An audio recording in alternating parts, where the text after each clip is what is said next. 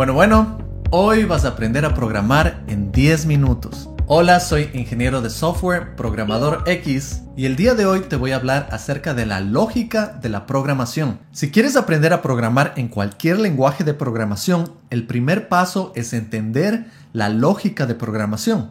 Después de ver este video, para ti va a ser muy fácil aprender cualquier otro lenguaje porque todos estos conceptos se aplican a todos los lenguajes de programación. Y yo honestamente creo que programar no es difícil. Creo que cualquier persona puede programar. Lo que es complicado es cuando ya empiezas a programar a niveles más complejos, es decir, hacer aplicaciones grandes, hacer páginas web grandes. Para hacer estos proyectos grandes necesitas ser un muy buen profesional y tener muchos años de experiencia. Pero realmente aprender el lenguaje de programación lo pueden hacer fácilmente en 10 minutos o en un día y después de aplicar estos conceptos durante una semana. Realmente si quieren aprender un lenguaje de programación, tienen que hacer proyectos. Eso es lo que toma más tiempo. Así que empecemos.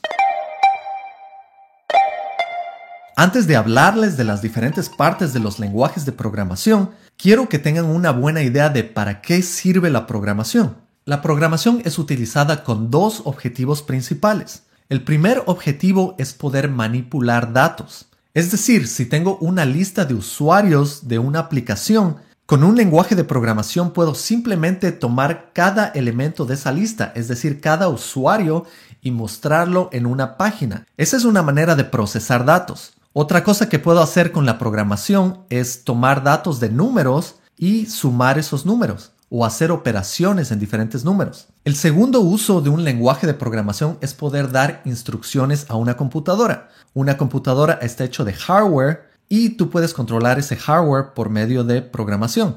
Es decir, puedes decir, me gustaría que cierta luz se prenda, me gustaría que la cámara se prenda, me gustaría controlar el teclado o las luces del teclado. Es decir, puedes utilizar la programación para controlar hardware o controlar cualquier cosa que una computadora puede hacer. También tienes que recordar que hay lenguajes de programación que tienen su propia función. Si es que utilizas JavaScript, eso es mejor para páginas web. Si quieres hacer bastantes análisis estadísticos y científicos, utilizarías un lenguaje como Python, porque tiene muchos recursos para ese tipo de estudios. Y ahora sí te voy a hablar de los conceptos principales a detalle, y esto te va a permitir aprender cualquier lenguaje de programación. La primera parte de un lenguaje de programación son las variables. Las variables son como pequeños espacios de memoria donde guardas datos. Por ejemplo, puedes guardar el nombre de una persona, puedes guardar un número o puedes guardar una lista. Esta lista puede ser de lo que tú quieras. Y los tipos más comunes de estos datos van a ser, primero que nada, texto. Puedes guardar el título de un libro o cualquier cosa que se te ocurra. También puedes guardar números. Normalmente cuando guardas números puedes guardar números enteros o puedes guardar números que tienen decimales. También puedes guardar este tipo de datos que se llaman boolean, que es verdadero o falso. Puedes guardar listas y estas listas pueden ser de lo que sea. Pueden ser una lista de texto, puede ser una lista de números, puede ser una lista de booleans o puede ser una lista de listas. Simplemente son herramientas que te permiten trabajar más fácilmente con los datos. Y finalmente también puedes guardar estas variables como objetos. Los objetos también se llaman diccionarios o mapas, dependiendo del lenguaje de programación que utilices. Y se llaman mapas porque básicamente puedes mapear un valor a otro valor. Puedes poner un número a un lado que represente un texto. O puedes poner un texto que represente una lista o puedes poner un texto que represente un texto. Realmente las opciones son ilimitadas en este caso, simplemente son herramientas. Hay otra forma de guardar datos que no son variables, son constantes. Esto te permite guardar datos igual que en variables con la diferencia de que tú no puedes cambiar estos datos en el futuro. Y algunos buenos usos de estas constantes son por ejemplo valores que nunca cambian, como pi, el valor de pi no va a cambiar, es un valor universal, entonces tú puedes guardar este valor en una constante. Ahora sí, lo siguiente son las funciones.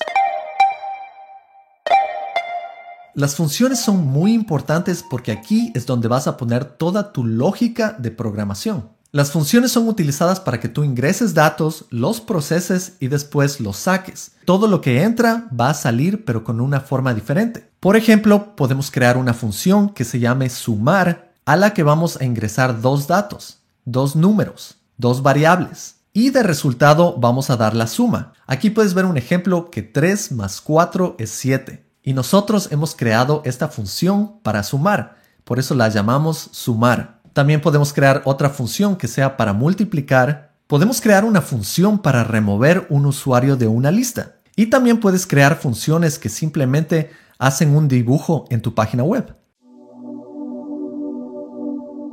Eso es más complejo, pero con eso ya tienes idea para qué es una función. Y hay funciones en todos los lenguajes de programación. Una forma fácil de explicar qué es una función es una lista de instrucciones para hacer lo que tú quieras. Y también te puedes imaginar que en un programa grande vas a tener muchas funciones y muchas veces esas funciones juntas te permiten crear toda una aplicación. También tienes condicionales.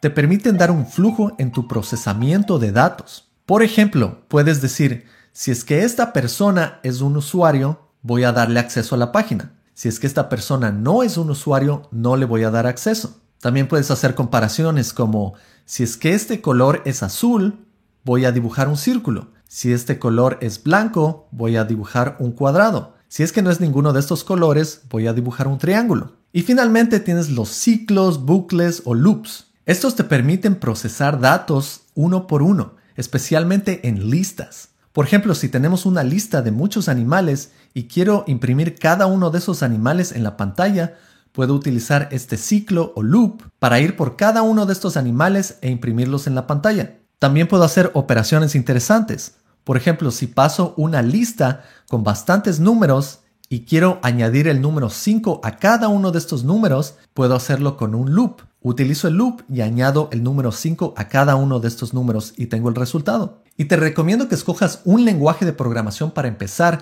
porque si tratas de aprender muchos lenguajes de programación al mismo tiempo, te puedes confundir con la sintaxis. La sintaxis es la diferencia entre cada lenguaje de programación de cómo se escribe. Por ejemplo, si quiero imprimir hola mundo en JavaScript, lo puedo hacer de esta manera, pero si quiero hacerlo en Java, lo haría así, y si quiero hacerlo en C Sharp, lo haría de esta otra manera. Como puedes ver, todos estos lenguajes están haciendo exactamente lo mismo, pero la sintaxis es diferente.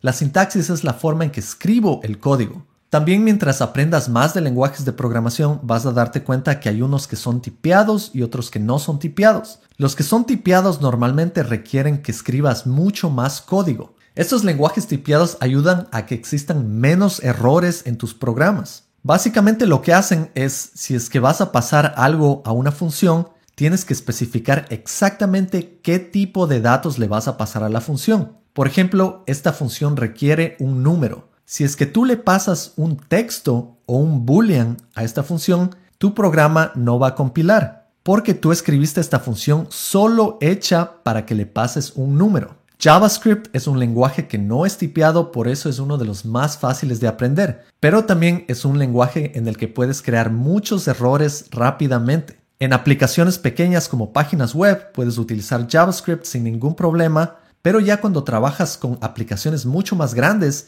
si no utilizas algo como TypeScript, que es un superset de JavaScript, puedes encontrar problemas. Porque en una aplicación quieres asegurarte que los datos que pases sean exactamente lo que tú esperas. También otra cosa que es importante saber que no es necesariamente parte del lenguaje de programación es que tú cuando escribes una aplicación grande vas a empezar a escribir diferentes archivos. Por ejemplo, tú no quieres escribir una aplicación completa en un archivo. Vas a terminar con un archivo de 10.000 líneas. Por eso escribes código en diferentes archivos y así va a ser más fácil organizar tu código. Y junto con esto viene otro concepto importante, que son los imports. Diferentes lenguajes tienen diferentes formas de importar otros archivos. Por ejemplo, si escribo en un archivo una función para sumar y en otro archivo quiero utilizar esa función para sumar, puedo importarla desde ese otro archivo. Y así es como se crean las librerías. Las librerías realmente son muchos archivos escritos en lenguajes de programación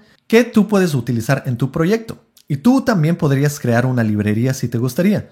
Simplemente creas una librería para sumar y la guardas en un archivo y después puedes utilizar ese archivo en muchos otros proyectos. Ya sabes programar. Esto es todo lo que necesitas. Y realmente quería hacer este video de lógica de programación porque me lo han pedido muchas veces y pronto voy a sacar otros videos de cómo aprender a programar lenguajes en un solo video. Todo esto es posible, pero te recuerdo que si realmente quieres aprender a profundidad un lenguaje, tienes que seguir practicando y practicando todo el tiempo, todos los días. Crea proyectos y sigue estudiando. No te olvides de darle un like, de suscribirte y activar las notificaciones. Así vas a poder ver cuando salgan mis nuevos videos y dime qué lenguaje de programación quieres aprender. Y eso es todo, nos vemos en la próxima. Chao.